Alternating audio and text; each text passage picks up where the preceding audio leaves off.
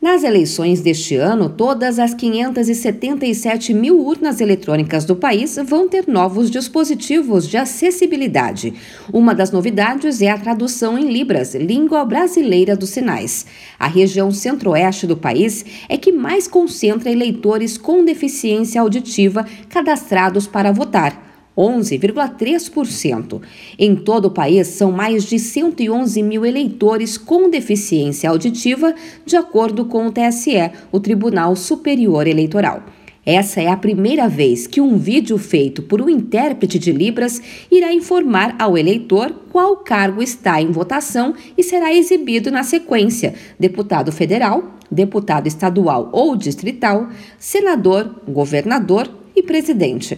A gravação será apresentada nas 224 mil novas urnas eletrônicas e também nas versões antigas, totalizando 577 mil urnas.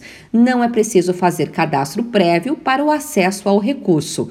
Ana Ruth de Albuquerque, secretária da Associação dos Surdos do Maranhão, disse que os problemas dos eleitores surdos vão além do momento da votação, como a falta de campanhas específicas para esse público. Essa é uma das dificuldades, mudança de local de votação, que não é divulgado, não tem essa, o surdo não, não, não tem acesso a essa informação.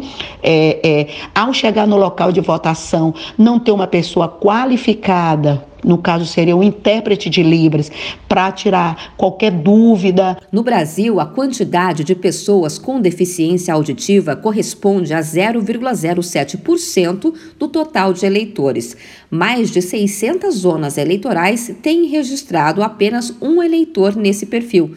Mesmo assim, Ana Ruth reforça que iniciativas inclusivas são um incentivo para o exercício pleno da democracia. Então, é de fundamental importância que todos os brasileiros votem. Surdo é brasileiro, então surdo tem o direito e o dever de estar votando nessas eleições. As urnas vão manter os teclados em braille para eleitores com deficiência visual.